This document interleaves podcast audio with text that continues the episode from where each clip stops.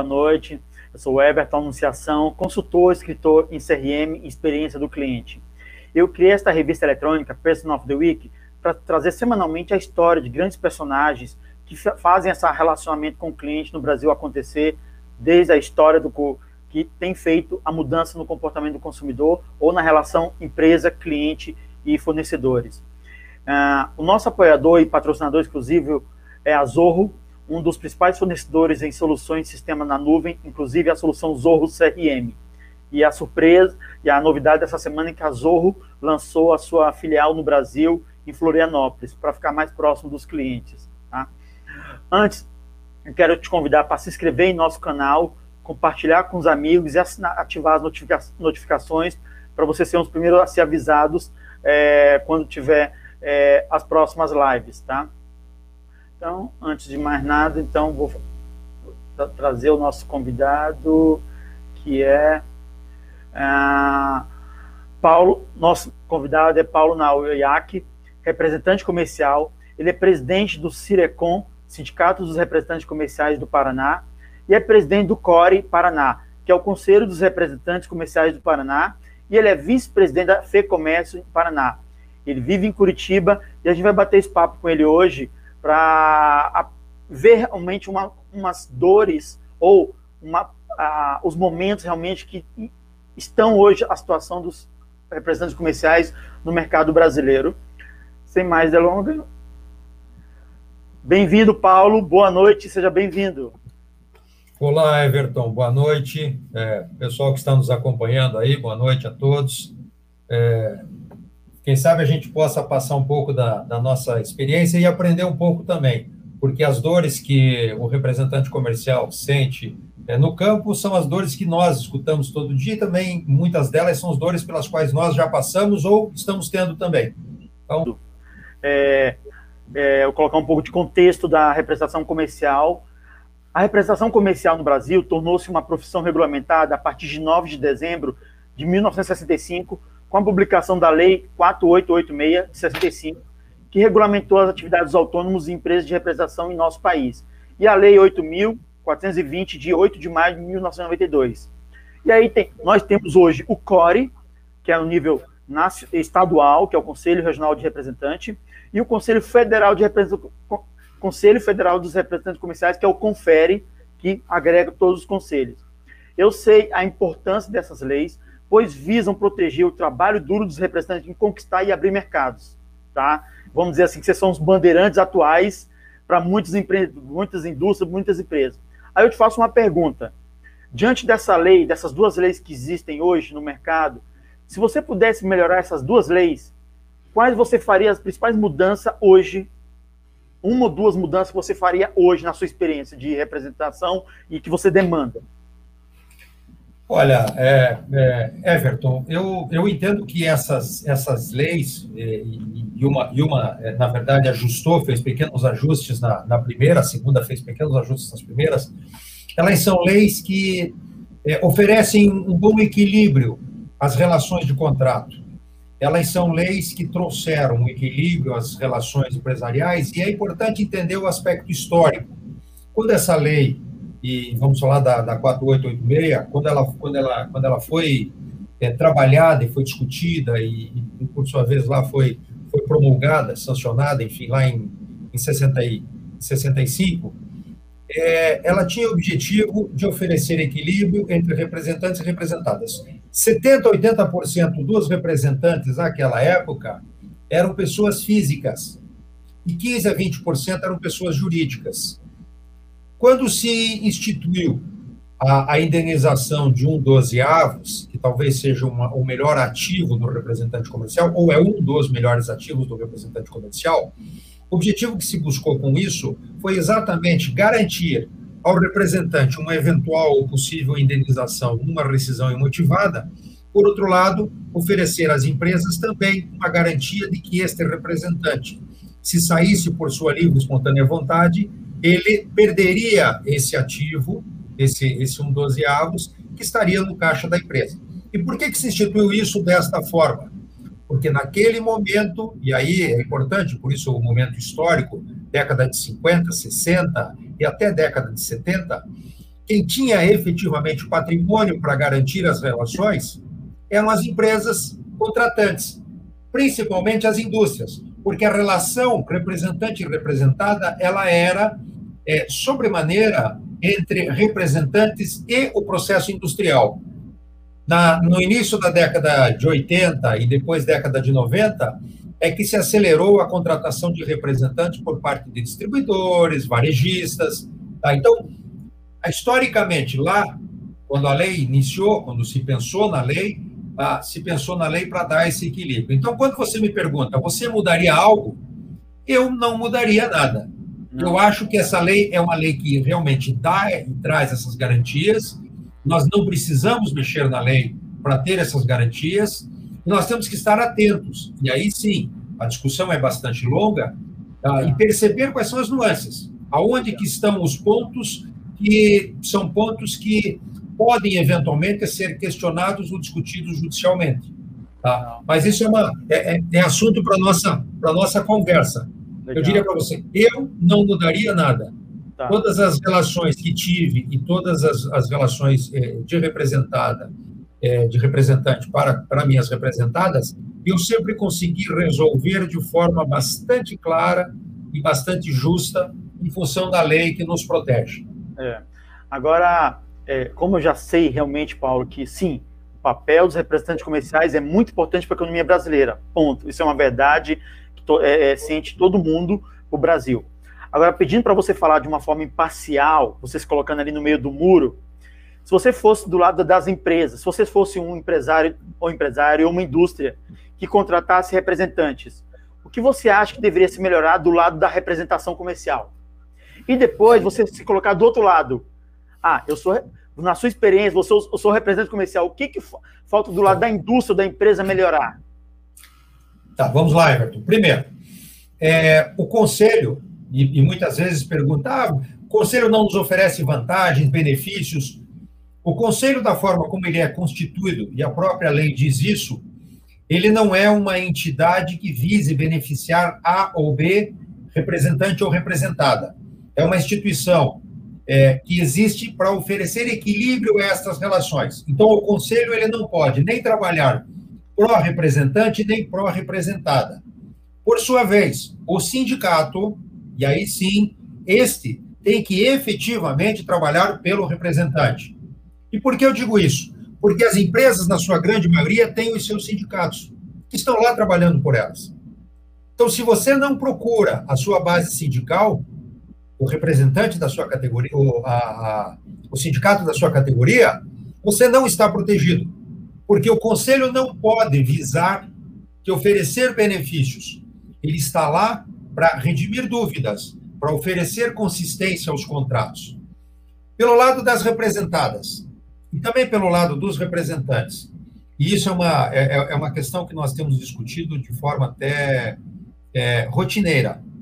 Nós precisamos, de fato, fazer contratos melhor redigidos. A redação de um bom contrato, ela tanto protege o representante quanto protege a representada. A, na hora de você buscar uma representação, é tudo festa. É ótimo, eu preciso, é, ele está me oferecendo o produto ideal. É, veja, é, é um namoro que começa, é um namoro, né? estamos Olha, a testosterona está na, na, na, na, tampa da cabeça tá, e é só o que eu quero. Eu quero namorar. Então, eu quero ser representante dessa empresa, eu preciso, eu necessito, eu tenho urgência de representar, porque meus clientes estão me, pedindo esse produto. Ou então ela está sendo oferecida para mim com um ganho maravilhoso. Por sua vez, na hora de fazer a rescisão, se o contrato não foi bem feito, alguém vai chorar, alguém vai sofrer.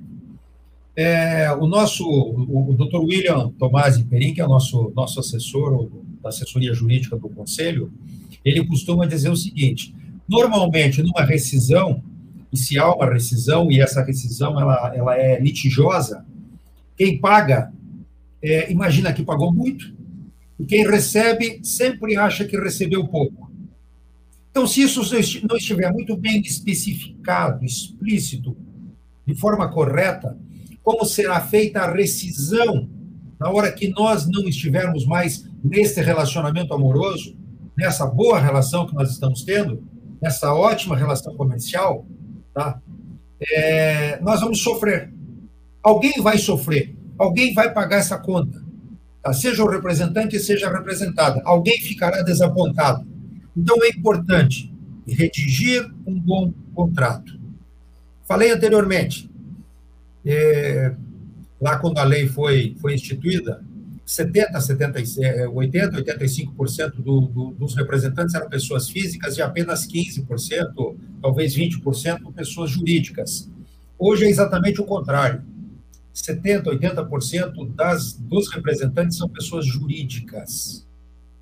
15 a 20% são pessoas físicas. Isso são números e dados estatísticos que nós temos nos novos registros que estão sendo feitos junto ao Conselho. O acompanhamento que nós fazemos mês a mês indica isso. E o que, que isso me traz como reflexão? Primeiro, é, se são pessoas jurídicas, se nós formos para uma solução litigiosa, o cidadão que vai julgar esta, esta, este litígio, ele já não me vê mais como o suficiente. Ele já entende, se eu sou uma pessoa jurídica, eu tenho compreensão exata do que eu fiz. Ainda como pessoa física, pode surgir alguma dúvida. Pode surgir.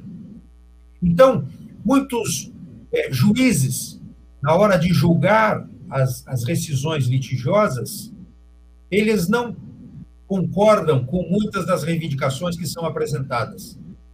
Então, novamente, o que é fundamental? Buscar construir um contrato e me permita, quando eu estiver cansado ou quando é representada, resolver mudar o seu canal de vendas ou dinamizar o seu canal de vendas, que essa rescisão possa ocorrer de forma amigável Entendi. ou respeitosa. Entendi. E, e Paulo, o, vamos falar um pouco agora. É, tá, nós tivemos uma pandemia, nós tivemos uma pandemia, estamos tendo uma pandemia.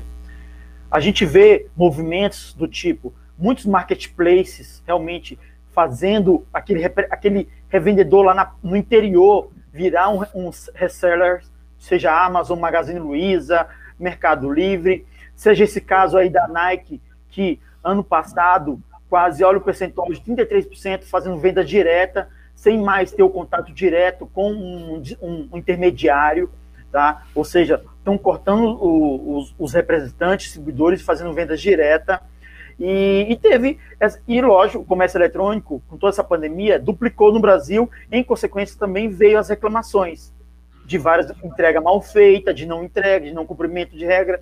É, como a, a, a, pandemia e essa mudança do comércio eletrônico tem afetado vocês ou não tem afetado? Vocês ainda têm trabalhado normalmente? Não, veja, não tenha dúvida que tem afetado sim. É, a mudança de cenário na representação comercial, ela é constante. Você mesmo falou que nós somos bandeirantes modernos, é, nós éramos o caixeiro viajante, enfim. É, o representante comercial ele tem essa característica, e, e eu diria que é, do, do, de, de, pivotar a sua atividade, de mudar a, o, a sua forma de pensar, de, de, de, se reinventar a cada ciclo econômico. Tá? Se você olhar os últimos dois mil anos, ah, os representantes estavam lá, os agentes comerciais estavam lá. Ah, ninguém me tira da, da cabeça que nós tínhamos lá um, um, um viking qualquer que vinha, é. vinha buscar mercadorias, né?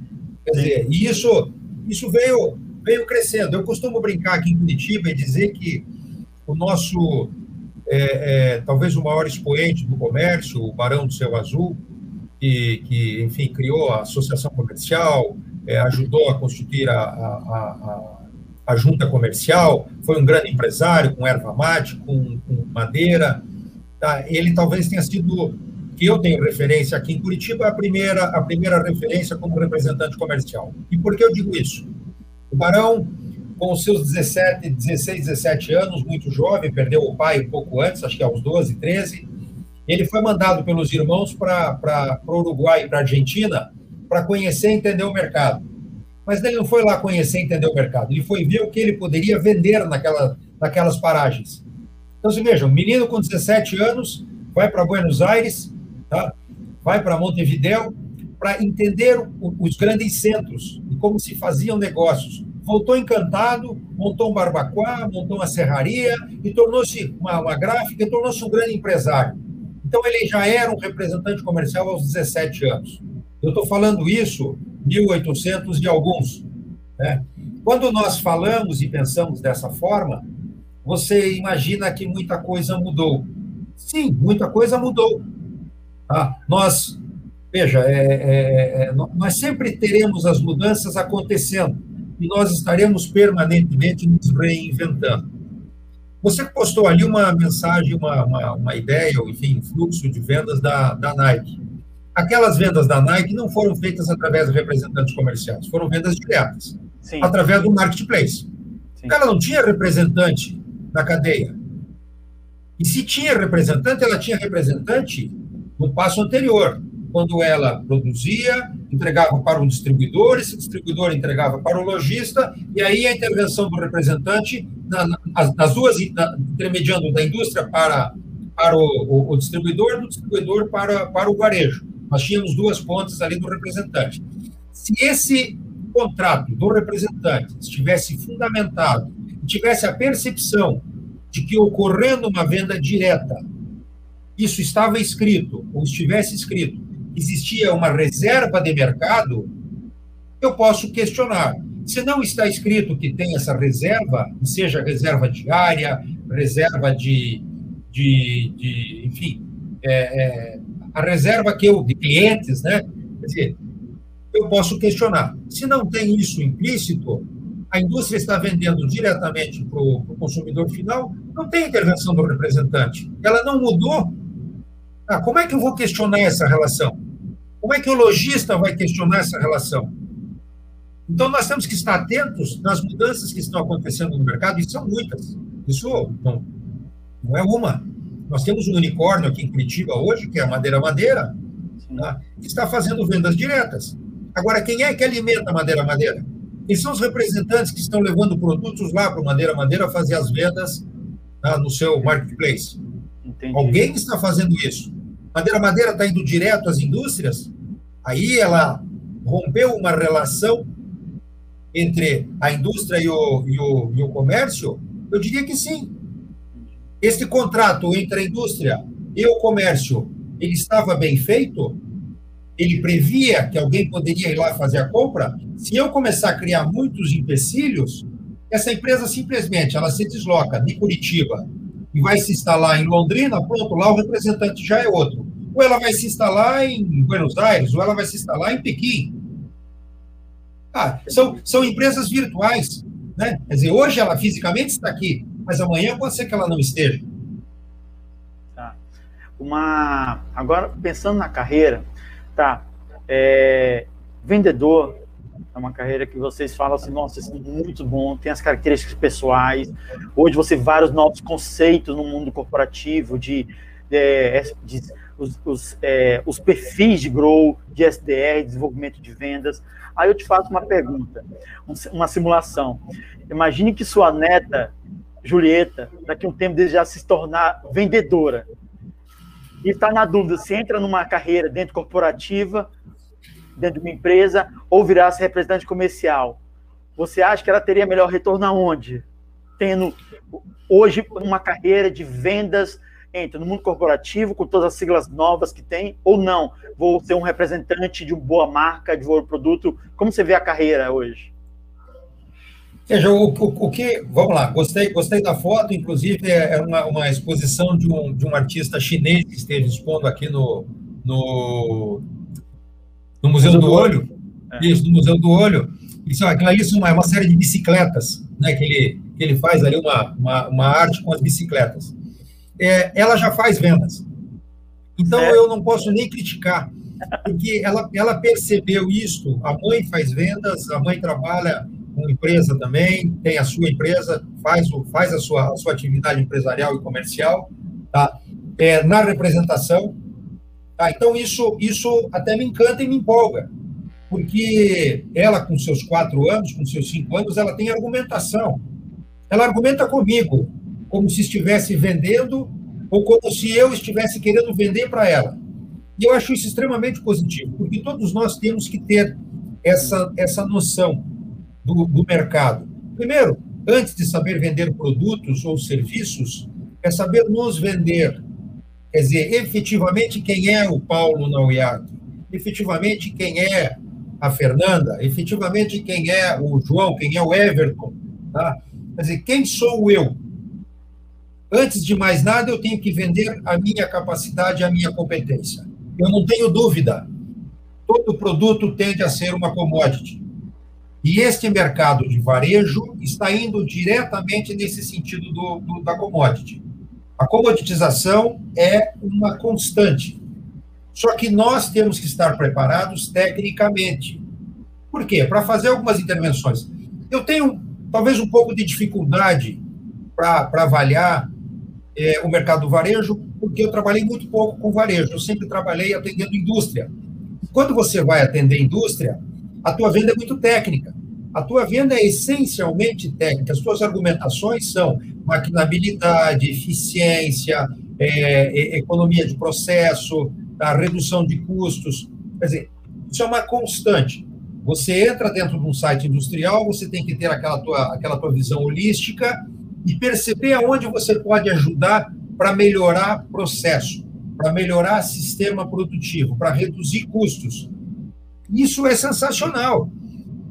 Quando você vem no varejo, isso já é, é, é, é um, outro, é um outro referencial. Né? Os referenciais são outros. Nós costumamos dizer, é, e usando aqui rapidamente uma, uma, uma, figura, né? Se você vende arroz, você chega e bate na porta do supermercadista e diz assim: Olha, eu tenho arroz a, a 6,35 quilos. Ah, mas eu tenho a 6,28. Eu faço 6,28. Não tenha dúvida, se ele está comprando por preço, o teu arroz, mês que vem você não vai vender, porque ele vai ter não quem venda a 6,28, mas a 6,15, a 6,10. Por quê? Primeiro, as prateleiras não são de borracha. O cidadão não estica a prateleira e diz assim: vou colocar mais uma marca de arroz, mais uma marca de farinha na minha prateleira. Não. Ele, se ele colocou você lá dentro, é porque ele tirou alguém. Esse que ele tirou, se ele comprou o teu produto apenas pelo preço, ele mês que vem ele vai te tirar também pelo preço. Então, não venda preço. Agregue valor. Você será vítima da venda que você fizer por preço. Essa é a primeira, a primeira premissa. Tá? Então, se você, novamente, voltando à tua pergunta, você incentivaria a tua neta a ser vendedora? Com certeza. Representante comercial, com certeza. Pela liberdade, pela condição que você tem de, se, de, se, fazer uma autogestão das suas habilidades, aprendizado constante, capacitação frequente. Tá? Não tem como você fugir disto. Mas isso te abre N perspectivas, tá? inclusive portas. Não tenha dúvida. Eu estou onde estou por conseguir ter essa percepção, conseguir trabalhar o sistêmico. Senão eu não estaria. Sim uma. Paulo, nos últimos anos, eu, como profissional de CRM, atendimento ao cliente, a gente fez muito lançamento de CRM, implantação de projetos no varejo, no B2C, e depois, nos últimos anos, o B2B tem sido muito agressivo também, mas a gente chegou a algumas uma, conclusões no mercado. A maioria das indústrias ou grandes empresas não faziam CRMs, deixavam tudo lá para os representantes, para as lojistas, faziam uma, o que dava e eles, você via histórias da Fiat pedindo desculpa, nós não fazemos CRM, deixava tudo para o distribuidor, a concessionária, seja indústrias de, aqui do sul, que ah, não, a gente não fazia, deixava lá. E chegou agora, de repente, nos últimos anos, ah, vamos montar um televendas, e tem até um caso que eu posso te falar, que foi, aconteceu o quê? A gente implementou um CRM numa indústria grande aqui do sul, e, de repente, o televendas ligou para um cliente lá a gente fez um, fizemos um acordo, olha, até 3 mil, até, por exemplo, até 20 mil reais é do televendas, acima de 20 mil reais é do representante. Quando esse cliente recebeu uma ligação do televenda dessa indústria, falou assim: Nossa, vocês estão me ligando? Nossa, porque o representante nunca me visitava, ele só visitava quem ganhava acima de um, um milhão. Eu achei que ele só queria fazer pedido quem fosse um milhão e não com 20 mil reais. Então, tá, como está sendo essa, essa fatia, porque a gente, quando consumidor, B2B ou B2C, a gente quer o quê? A marca nos procure, que ela tem uma régua de relacionamento, uma continuidade. Como tem sido essa giro de carteira, essa confusão? Vamos lá, o, o, o B2C, na, na, verdade, nós, nós não vamos poder intervir nessa, porque não, é, não, não tem a intervenção direta do representante, a venda vai acabar acontecendo, a empresa monta a sua estrutura. Se você não tem um contrato bem feito, novamente, um contrato feito, não é nem bem feito, um contrato feito, onde esteja especificado que todas as vendas daquela área são suas, ah, as comissões, esqueça, a venda vai acontecer lá na ponta e você não vai receber a comissão. Por quê? Se a tua comissão é por área, você pode discutir. Se a tua comissão é, é, é, é, é por cliente, tá? é outra situação. Então, se eu trabalho com uma determinada loja, um determinado varejo, e estou colocando os meus produtos lá, e a empresa vem, faz um bypass e vende direto para o consumidor final, estou perdendo eu, representante, o lojista também. Qual é a conveniência para a indústria fazer isso quando é indústria ou é distribuidor? Ela deve ter analisado e deve ter avaliado essa condição. Ou o mercado não estava bem, sendo bem atendido, o mercado não estava tendo cobertura.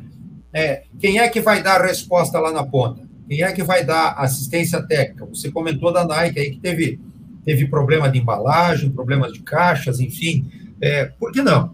Quem é que vai dar assistência? Quem é que vai escutar a reclamação? Não é você, não é o lojista, não é o distribuidor. Agora, toda essa cadeia está mudando. Tá? É, por que, que as empresas foram para esse, esse, esse lado e para esse olhar um pouco mais atento? Muitas vezes por falta de retorno, sim. Elas precisam ter o retorno da ponta de vendas. O mercado está muito ágil, está muito veloz. Você imagina que eu tenho que passar um produto para o distribuidor, que tem que passar esse produto, eu sou industrial, tem que passar para o distribuidor, que tem que passar, por sua vez, para o lojista, vai entregar lá no, lá no, no, no, no ponto do consumidor. Se tiver uma reclamação, vem do consumidor para o lojista, do lojista para o representante comercial, entrega para o distribuidor, do representante do, do industrial vai receber do. Veja, essa relação é muito lenta. Nós somos vítimas hoje das modernidades. Eu costumo dizer o seguinte: o clique do mouse tá, e o touch, o touch do, do, do smartphone nos trouxeram uma, uma realidade tão acelerada tá, que nós temos que pensar da mesma forma. Todas as cadeias que forem lentas serão encurtadas. Todas as cadeias que forem lentas serão encurtadas. Porque a indústria está sendo pressionada a ser ágil nas suas respostas, nas suas respostas comerciais, nas suas respostas industriais, nos seus projetos, nos seus desenvolvimentos. Então, não adianta eu imaginar que a resposta comercial de uma indústria que tem venda direta vai ser diferente de uma indústria que tem três ou quatro steps para saltar antes de ter, uma, de ter um, um, atendimento. Eu tenho um amigo, fazendo aqui, até contando um, um caos, né? uma indústria moveleira no Rio Grande do Sul. E um dia ele chegou para mim e disse assim: é, PC, me ajuda a resolver um problema. Eu, eu mando um móvel, eu mando um produto meu para Paulista, Paulista, Pernambuco, vizinho de, de Recife. Tá? Esse móvel sai da minha fábrica, vai a Porto Alegre, tá? ou vai para o depósito. Tá? Esse móvel, enfim, foi entregue lá pelo meu, pelo meu pelo, pelo, pelo, pela minha franquia, pela minha loja franqueada do Recife. Pela minha loja franqueada do Recife. Só que faltou uma lateral de gaveta no armário. O montador foi montar, faltou uma lateral de gaveta. Ele vai voltar para a loja no Recife. O cidadão vai fazer um relatório e vai me informar aqui no Rio Grande do Sul. Eu vou preparar essa lateral de gaveta. Essa lateral vai ser enviada a Porto Alegre, Porto Alegre via aérea para Recife, de Recife para Paulista, mas eu tenho que esperar que o cidadão de Recife vai instalar essa lateral de gaveta lá em Paulista. E mais, que o meu cliente esteja disposto, o meu cliente da ponta, abrir a casa para que ele instale essa lateral de gaveta. Em função de uma lateral de gaveta que faltou numa caixa, um móvel de 25 mil reais, eu perdi um faturamento, eu atrasei um faturamento, um recebimento de 25 mil reais em quase 40 dias. Hoje, se hoje 25 mil reais em 40 dias é um valor que me impacta, imagina isso há 20 anos atrás, quando nós tínhamos uma inflação de, de dois dígitos. Tá? Então, nós não temos mais tempo para isso. Nós não temos tempo para errar. As empresas estão sendo pressionadas, as empresas estão sendo. É, é um torniquete constante. Então, eles estão indo para frente, sim. Eles querem informação. Se é através do CRM, vamos partir para o CRM. Vamos buscar essa informação direto em quem tem o, o, o poder de decisão, no consumidor. E, e isso me leva à próxima pergunta, que é o quê? Por exemplo, o, o Paulo hoje ele faz parte da equipe Baleias de Corrida de Rua. Tá? Também. É só que você é, competi... você é corredor, você ganha competição, você ganha medalha. No trabalho, ok, você é uma equipe, mas na corrida não é bastão. A gente que trabalha com atendimento ao cliente, isso que está falando, a gente é sempre um time integrado para passar o bastão e aonde que você falou. Tem que estar tá tudo sincronizado para oferecer uma experiência legal. Você, você hoje, como representante das empresas, das marcas que você representa, uma ou várias que for, você tem tido as informações na ponta do dedo para fazer essa experiência bruta, com uma experiência líquida, de forma eficiente para os seus é, clientes, seja o B2B, para depois ajudar ele a atender o B2C. Como, porque hoje é isso, é tecnologia, mas como fazer esse time jogo sincronizado, essa coisa de passar o bastão de forma correta e não ser aquele corredor isolado que vai ganhar a maratona ali? Vamos lá, duas. Eu, eu acho que aí a gente pode responder. É, é, na verdade, são situações é, é, convergentes. Se você me dissesse que eu sou um corretor que, que, de, de, de revezamento, é, a venda é uma corrida de revezamento. Não tenha dúvida. Se eu não receber esse bastão, se ele não, não for entregue de maneira adequada, tá, na, minha, na minha mão esquerda, com a inclinação do meu braço, como, ela como ele deve estar, para receber esse bastão, nós vamos perder uma fração de segundos e quem sabe a gente perca a corrida. Tá? Eu não quero perder. Então eu vou inclinar da, da maneira correta, eu quero que quem venha me trazer o bastão com o braço direito avance exatamente no, na mesma inclinação, o bastão esteja na posição correta, para nós podermos ter assim os, o sincronismo e darmos continuidade na mesma velocidade. Tá? Eu tenho um supervisor de vendas, eu tenho um gerente de vendas, eu tenho um, um staff de, de gestão dentro de uma indústria que está pressionado e quer resultados. Então, as informações têm que fluir da melhor maneira, da, da maneira mais suave, todos pensando no mesmo objetivo. E é uma corrida, se é uma corrida de revezamento, e vamos lembrar aí as nossas medalhas por revezamento nas Olimpíadas, estamos em ano de Olimpíada, né? você não dá uma volta só na pista. Dependendo da corrida, você dá duas, três, quatro voltas. E muitas vezes é, o mesmo bastão que você recebe, você tem que passar. Então, pensa que você está passando, você está retornando com esse bastão. Você recebe uma informação e você tem que levar a informação com a melhor qualidade também. Então, é uma corrida também de revezamento. Por sua vez, é uma corrida de relação lateral. As corridas de rua que eu participo é uma corrida de relação lateral. Eu não tenho competidores, eu corro por mim. Eu corro por mim mas eu não abandono o meu parceiro que está correndo ao meu lado. Se nós temos um tempo para fazer a maratona e nós treinamos juntos ou estamos treinando para fazer uma maratona, nós vamos procurar fazer essa maratona no mesmo ritmo, cadenciado. Eu, eu cadencio ele, ele me dá, me dá cadência. E nós sabemos que fazendo isso de forma conjunta, nós vamos chegar ao nosso objetivo final, que são os 42, 195, de forma correta e saudáveis. Então, é uma corrida também de relação lateral. Eu tenho outros representantes que trabalham com os mesmos produtos? Não tenha dúvida que eu tenho outros representantes que trabalham com os mesmos produtos. Tá, e aí? Eu quero que eles aprendam comigo e eu quero poder ensiná-los também. Eu costumo dizer, é, é, veja, você aprender, e aprendi isso com um dos, um dos nossos amigos aí numa conversa semana passada, tá? o, o, o Fernando. É, o Fernando, Fernando me disse o seguinte: eu comecei a provocá-lo numa conversa como essa que nós estamos tendo, e quando eu falei, Fernando, se eu puder aprender como um representante comercial que trabalha na mesma linha que eu trabalho, mas com os erros que ele comete, eu aprendo muitas vezes mais do que com os acertos. Eu muitas vezes não tenho aquele olhar atento para os acertos dele, mas eu tenho um olhar muito atento para os erros. Se eu souber aonde ele cometeu os erros, Sim. eu vou ser mais assertivo, porque eu vou aprender mais. Ele disse: pô, o que você está me dizendo é o seguinte: quando você aprende com os acertos, é uma cesta de dois pontos. E quando você aprende com os erros, é uma cesta de três pontos. Eu disse: olha aí, é o um exemplo do basquete. Quando eu aprendo com os erros, é uma cesta de três pontos que nós estamos fazendo. Sim. Então, procure entender e ver, olhar para o seu lateral, o cidadão que está jogando aqui do teu lado, como é que ele está fazendo. Ah, se ele está fazendo bem feito, bom, avance junto. Se ele errou, aprenda com o erro dele. Se ele não conseguiu vender, tenta entender por que, que ele não conseguiu vender a apresentação não estava boa, não estava saudável, faltaram informações, é, não houve devolutiva, ele não foi persistente, enfim, não sei, veja, analise tá? e tente ajudá-lo, mas aprenda com ele. Legal. Trabalhem juntos. Sim. O sistema é colaborativo.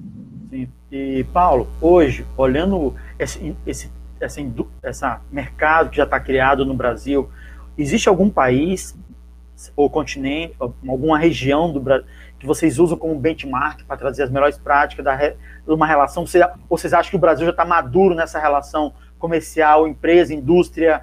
É, ou não? Existe um país que pratica melhor, que você possa se inspirar, que você traga, que você, como referência no Core, no Paraná, seja na FEComércio, ou no, com um grupo que você tem com o Paulo lá em São Paulo, as pessoas esperam as melhores práticas. Hoje o Brasil tem as melhores práticas ou não? Tem alguém no, no mundo que está fazendo melhor essa relação representante, indústria e empresas? É, a relação é muito semelhante. É, o, que, o que muda e, muita, e muda muito, é, eu diria assim, que são é, é, é, a maneira de se fazer os contratos, a maneira de solução de contratos. A nossa burocracia ela é um pouco, um pouco pesada, um pouco é, intensa demais. Nós temos uma, nós temos uma referência e conversando essa semana com, com o nosso, com a nossa assessoria jurídica, exatamente com o Dr. William, é, ele me relatava, ele disse assim, é, o grande problema são contratos mal feitos. Ok, os contratos que já estão feitos, já estão feitos. Empresas estão tirando área, empresas estão tirando é, clientes, onde o Neucir Ferro, aí lá da nossa Federação do Comércio, me acompanhando. Boa noite, Neucir. Bom, bom, saber, bom saber da tua companhia. É, e aí, o que acontece? É, as empresas estão fazendo essas, essas mudanças. À medida que as empresas vão mudando, nós vamos nos queixar para quem? Nós vamos para o judiciário quando, quando essa mudança me afeta e eu não me sinto confortável. O que nós temos sugerido aos representantes comerciais? É, isso eu diria que é uma evolução. Se você puder incluir no teu contrato uma cláusula de arbitragem, uma cláusula arbitral na solução de problemas, isso é um ganho incomensurável. E por que eu digo isso? Quando nós levamos para o judiciário uma demanda, normalmente essa demanda demora cinco anos, e aí no, no, no, no Tribunal Superior é, mais dois, três, é uma demanda para sete, oito anos. Quando nós estabelecemos uma cláusula de arbitragem no contrato de representação comercial, se nós tivermos alguma, alguma é, é, algum dissabor e uma necessidade de romper esse contrato, esse processo, veja, em 45 dias, as partes são chamadas para conversar, para um acordo. Se esse acordo não acontecer, as cláusulas de arbitragem são tão rápidas que em um ano a solução está apresentada. Então, você vem de sete anos para um, numa solução de conflito. Então, cláusula de arbitragem é um indicativo que nós fazemos de forma rotineira. Se você tiver oportunidade de fazer um, um contrato com cláusula de arbitragem, procure incluir uma cláusula de arbitragem. A cláusula arbitral ela é muito menos dolorida para as partes do que resolver qualquer litígio no judiciário. Essa é uma situação, eu diria assim, que é, que é fundamental. Legal. É, Paulo, nos últimos anos, tem cada vez mais sendo. Quem cresce mais as cidades são do interior. É o interior que tem se desenvolvido cada vez mais. E com certeza os, o, o chamado de novo os bandeirantes comerciais que vocês são, sim, vocês sempre eram vistos assim, ó, vou desbravar aquele mercado, aquele lugar. Só que o interior, cada vez mais, é o que está mais desenvolvendo, desenvolvendo mais do que as metrópoles. Como tem sido esse mix para você, para os representantes que você representa? Como tem sido o interior hoje? Ele, o Paraná, principalmente, que é um dos lugares mais ricos hoje no Brasil, desenvolvimento. Como tem sido essa, essa, essa, é, essa ebulição do interior no Brasil, no mundo? Isso ainda com, ainda com 5G, que vai crescer cada vez mais. Essas, lógico, ainda tem muita infraestrutura a ser desenvolvida. Como que você vê o Brasil para os próximos anos no mercado de representação? E, e também um, um, depois também você poder falar um pouquinho como você começou no mercado de representação lá no passado. Bom, vamos lá, por, por partes então, Everton. É, é, primeiro, é, Márcio da nossa diretoria, o Márcio Laurentino. Boa noite, Márcio. Obrigado pela tua, pela tua audiência. É, Márcio é da nossa diretoria do Conselho dos Representantes do Paraná. É, veja, quando, quando você fala em crescimento, os números apontam que a profissão está crescendo. De 2019 para 2020, nós não tivemos uma queda, com a pandemia, nós não tivemos uma queda representativa no número de novos registrados, de novos entrantes na, na, na profissão. A nossa queda de novos entrantes, representantes que vieram se registrar, ela ficou em torno de 8 a 10%. Isso é muito pouco para um ano pandêmico como foi o ano passado. Eu acredito que esse ano nós vamos superar não só o ano passado, mas o número de registros de 2019. No, quer dizer, tem muita gente vindo para a representação comercial. Paraná, Santa Catarina, boa parte do Rio Grande do Sul, de São Paulo, mas falando do Paraná diretamente, são, são, são urbanos. O Paraná tem uma economia é, é, rural urbana, né, urbana e rural, é, é muito forte, mas principalmente o rural. Você veja, dos 399 municípios do Paraná, apenas 67 municípios têm mais de 30 mil habitantes. Então, nós temos aí aproximadamente é, 330 municípios com menos de 30 mil habitantes. Se você me perguntar se esses pequenos municípios eles não têm vida comercial, tem e tem muita, muita vida comercial porque a vida acontece lá. Nós temos gente vivendo nas cidades. Daqui para frente, talvez tenhamos mais gente vivendo é, na periferia das grandes cidades. Nós nos tornaremos mais horizontais, né, menos verticais, e vamos sair das gaiolas, enfim, em função da pandemia, nós vamos começar a procurar espaços um pouco mais distantes dos, dos grandes centros, porque nós queremos mais qualidade de vida. Então, nós teremos uma explosão nas cidades menores e mesmo na periferia das grandes cidades. Isso é uma tendência. Qualquer leitura apurada que você faça já aponta para isso. Então, seguramente teremos isso acontecendo. Tá? É, quando nós falamos do agro, o agro é, é, é uma sequência de exemplos positivos. E não é só o agro. O Paraná está num momento ímpar eu, antes de vir para essa, essa nossa conversa, eu estava na Federação das, das Indústrias, numa conversa e num diálogo com o ministro Tarciso, é, representando lá a Federação do Comércio, o G7, eu não estava sozinho, logicamente, que era um debate sobre a, a, questão dos pedágios do Paraná. 1.700 quilômetros de estradas serão duplicadas, investimento de 40 bilhões em investimento direto e 30 bilhões de investimento na operação das estradas são investimentos que serão feitos no Paraná nos próximos seis a sete anos. Nós falamos em 70 bilhões de investimentos. Semana que vem nós vamos ter quatro aeroportos indo a leilão no Paraná, a Londrina, é, Maringá, Curitiba, é, São José dos Pinhais, a gente diz Curitiba, né? E me foge agora quem é o, qual é o outro aeroporto, acho que é Ponta Grossa. Os aeroportos vão, vão a leilão. Tá? Nós teremos investidores. Tem gente querendo pôr dinheiro aqui, porque entende quão forte é a nossa economia. Nós falamos em nós falamos em, em mercado, nós temos um marco, um marco regulatório do, do, do gás que foi discutido e liberado e assinado há, alguns meses atrás, tá? que prevê investimentos de 70 bilhões tá? no Paraná. O, o, marco, o marco regulatório da, da, do saneamento prevê 60 bilhões de investimento no Paraná nos próximos 10 a 15 anos. Ah, isso é uma massa de investimentos que dá para atender, e, e, nós estamos em todas as cadeias. Márcio citou aí a Coamo, né? bateu recorde de, de faturamento, bateu recorde de faturamento 2000 e 2020, ano de pandemia, a Cocamar também. Quer dizer, todas as cooperativas estão vendendo e vendendo muito. Se elas estão vendendo, nós temos oportunidades. Eu costumo usar como figura de, de na verdade, como causa, né? É uma situação que eu chamo de bem esclarecedora nesse sentido, de aonde estão as oportunidades. Você já ouviu falar em vaca vitalícia? Não. Não. Pois é. Vaca vitalícia é toda vaca que produz ao longo da sua vida mais de 10 mil litros de leite. Então, a vaca ela, ela tem uma vida produtiva de 12, 13 anos, e ao longo desses 12, 13 anos, ela produz 10 mil litros, aproximadamente mil litros de leite por ano. Não é pouco, é muito.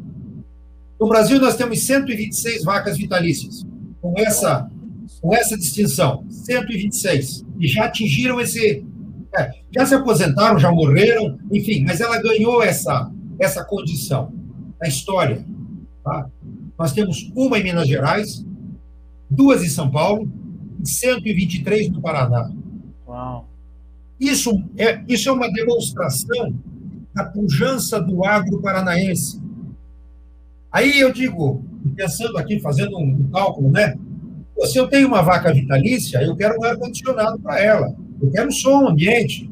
Eu tenho uma vaca que é, é algo fora do padrão. Então, eu tenho mercado para som ambiente, para ar-condicionado, para colchão de espuma, uma vaca destas. Será que o representante comercial está com este olhar? Por outro lado, nós temos a, a, a, a suinocultura crescendo a, a, olhos vistos. Nós temos em Assis Chateaubriand um, um frigorífico sendo instalado para. Olha aí a Julieta que saiu na foto, ela está ela tá assistindo. Essa é, essa é minha filha que já, legal, viu, já viu a foto lá? Legal. é, lucro, ambulância, salário aí, ó. boa, boa, Julieta, gostei. Mas lá, em, lá em Assis Chateaubriand, o frigorífico sendo instalado para bater é, 20 mil suínos por dia. Quando você fala em abater 20 mil suínos por dia, você está falando perto de mil suínos por hora. Cara, Aí o cidadão diz assim: tá, mas onde é que está o mercado para mim? Meu amigo, se você não tem condição de atender a indústria que vai fazer o abate, ou a produção, né, o, o cidadão que vai, que vai atender a produção, será que você não tem uma lavadora de alta pressão para vender para o dono do caminhão, para que ele não venha encostar na frente da minha casa, esse caminhão cheirando todas as noites? Esse caminhão precisa ser lavado todo dia, e às vezes não é uma vez, é cada vez que ele vai entrar na granja, ele tem que estar limpo. Então, eu tenho mercado para lavadora de alta pressão, eu tenho mercado para pneu, eu tenho mercado para combustível, eu tenho veja, eu tenho um mercado variado. Por quê? Porque estão sendo instalada lá uma indústria que vai bater 20 mil suínos por dia. Essa visão, ela tem que ser constante. O teu olhar tem que ser permanente. Olhe o sistema como um todo. E não se restrinja a ver aquilo daquilo, daquilo que realmente você vive hoje. Porque isto que te dá sustento hoje pode não estar aqui amanhã. Entendi. Legal. E como foi o seu começo, assim, seu primeiro, ou seja, primeira oportunidade de, de se tornar representante comercial? Como é que foi? É, veja, isso, isso, é, é interessante também fazer essa, essa, essa avaliação e essa análise quando você me provocou, né, com minha neta, minha filha, é, de, talvez o DNA que a gente tem aí, que tenha nos levado para isso, a indicação, é, boa parte dos representantes comerciais se tornam representantes comerciais é, de forma intencional. Tá? Ou porque leva um chute na bunda, né? e aí, cara, eu estava aqui, ou então porque ele era um bom supervisor de vendas, um bom gerente de vendas, o representante ganhava muito, o dono da empresa chamou e disse assim: ó, meu amigo, vai para a rua, que é você quer ganhar mais, é lá na ponta. Só que quando ele estava aqui dentro, alguém mantinha o CRM dele, alguém fazia a roteirização, alguém controlava as contas. E aí, quando ele chega lá na rua, ele tem a dificuldade inerente à função. Aí ele começa a ver que, cara, eu tinha que ter sido mais amigável com o representante que está lá na ponta. Eu tinha que ter preparado e dado os instrumentos para entender mais. E que bom que ele fazia isso. Porque agora estou eu aqui apanhando e eu estou precisando de tudo aquilo que eu não dava. Ah, esse é um problema que nós temos e é constante. Sim. Ah, boa parte dos representantes tem problemas com os seus supervisores, os seus gerentes, porque eles não entendem a pertinência de me oferecer produtos e serviços de qualidade. Eu não, comigo não foi diferente. Eu fui, fui técnico industrial durante muitos anos, é, gerente industrial, diretor, supervisor, supervisor de vendas, é, trabalhei na assessoria técnica de vendas. E aí, no ano de 85, nasceu meu segundo filho com paralisia cerebral e comprometimento severo. E nós tomamos a decisão, conversando em casa, em montar um escritório de representação para que a minha esposa pudesse ter um, uma, uma vida mais amigável, tá, acompanhando o, o, o atendimento dele. E isso nos levou a construir uma empresa, ou criar uma empresa de representação comercial. Nesse tempo, eu continuava vinculado à indústria. Por dois anos, eu ainda tentei manter a minha atividade empresarial vinculada à indústria, como dependente, e ela na representação. Mas um dia, é, por uma razão ou outra, deu um estalo e eu disse: não, vamos tentar a representação. Tirei férias, e vim trabalhar com ela. E aí trabalhei é, 30 dias de vendedor. Fui para a rua, bater na porta das lojas, ver o que era aquilo, qual era a dinâmica. E me encantei. Disse, Puxa, mas aí que eu quero. Voltei para a empresa e pedi a conta. Ah. Pedi a conta, tentaram de todas as maneiras me segurar. Não, que você fica, você é um bom funcionário, você começa a trabalhar meio período só, outro período você vai cuidar da família. Eu disse, não. Saí. E vim trabalhar vendendo vinhos. Eu trabalhava com indústria de máquinas vim trabalhar com ela vendendo vinhos varietais, que era um mercado, estou falando década, é, década de 80, que ainda não existia. Vinhos, os varietais eram, eram muito pouco comercializados. É, muita dificuldade nos primeiros seis meses, até que as empresas com quem eu tinha um relacionamento pela área industrial que eu atuava começaram a bater na minha porta e me procurar. Puxa, mas você já trabalhava nesse mercado? Venha trabalhar conosco, venha nos representar. E aí eu passei a representar não concorrentes desta empresa que eu trabalhava, porque eu saí de lá com uma boa relação, até voltei a ser representante deles anos depois, mas eu comecei a construir uma relação de, de, de com, as, com as representadas tá, nesse sentido. E ali eu vim evoluindo. 88, 89, 90, 95. Isso me deu uma abertura de mercado fantástica, uma visão é, novamente, as oportunidades que surgiram para visitar as feiras, Alemanha, Itália, é, Guangzhou, né, quer dizer, Cantão, né, China, é, eu tive muitas possibilidades, muitas portas abertas para entender e aprender, e aprender o mercado e ver como o mercado vinha se comportando. E isso foi construindo o meu perfil, meu perfil de vendas. Você já tem quase 30, 40 e, ou seja, soma 42 anos, é isso? Não. É, 30, é 30 e 32, 33. Nossa, 30, parabéns, 33. parabéns. História muito bonita. Paulo, agora eu convido todo mundo a conhecer o seu Conselho Regional de Representação e a própria código no site de cada do seu estado. Realmente é uma relação que tem que ser. Eu acho que o que eu posso trazer como aprendizado também aqui, que eu seja aquele, se realmente uma empresa, uma indústria fizer uma parceria boa com um bom representante ou o core, não é só ele um tomador de pedido, mas um trabalho de consultoria, de trazer mercado, entender o mercado. É muito mais de ver o é muito mais do que ver o representante comercial só como um tomador de pedido, mas não, ele tem todo o conhecimento que ele pode trazer para o mercado, de consultoria, de saber o que dá certo, de possibilidade, de capilaridade de mercado, o médio e longo prazo. É isso que eu basicamente aprendi muito com você hoje. Eu acho que é um potencial do pessoal continuar conversando com vocês, seja no Core do Paraná, de São Paulo, do Rio, ou próprio Confere no, é, é, no Brasil, certo? Não, não tenha dúvida. É, essa relação do, do, do, representante com os conselhos ela é, ela é fundamental, até para fortalecer a categoria.